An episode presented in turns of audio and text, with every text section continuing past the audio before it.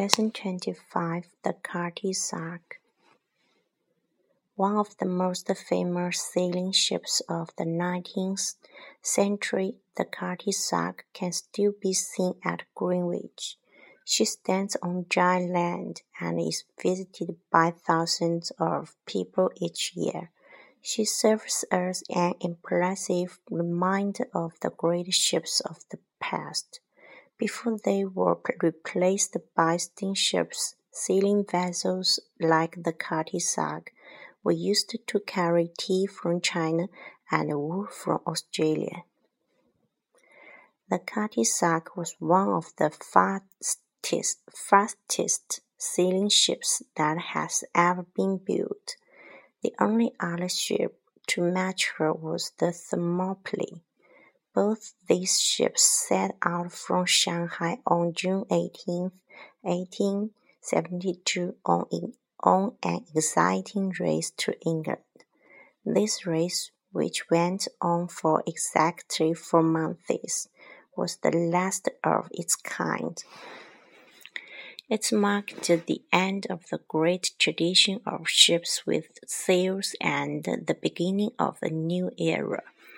The first of the two ships to reach Java after the race had begun was the Thermopylae, but on the Indian Ocean the Cutty Sark took the lead. It seemed certain that she would be the first ship home, but during the race she had a lot of bad luck.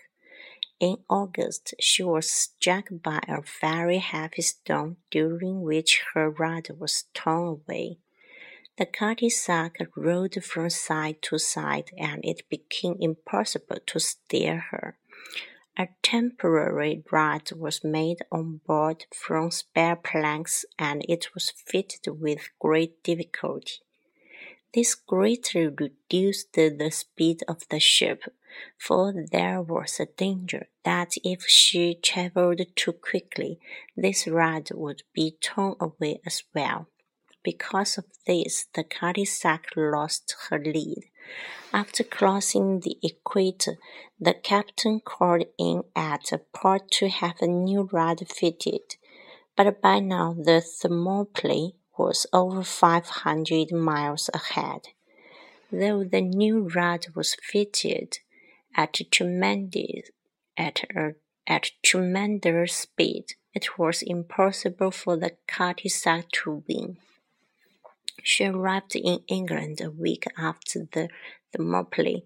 Even this was remarkable, considering that she had had so many delays. There is no doubt that if she had not lost her rudder, she would have won the race easily.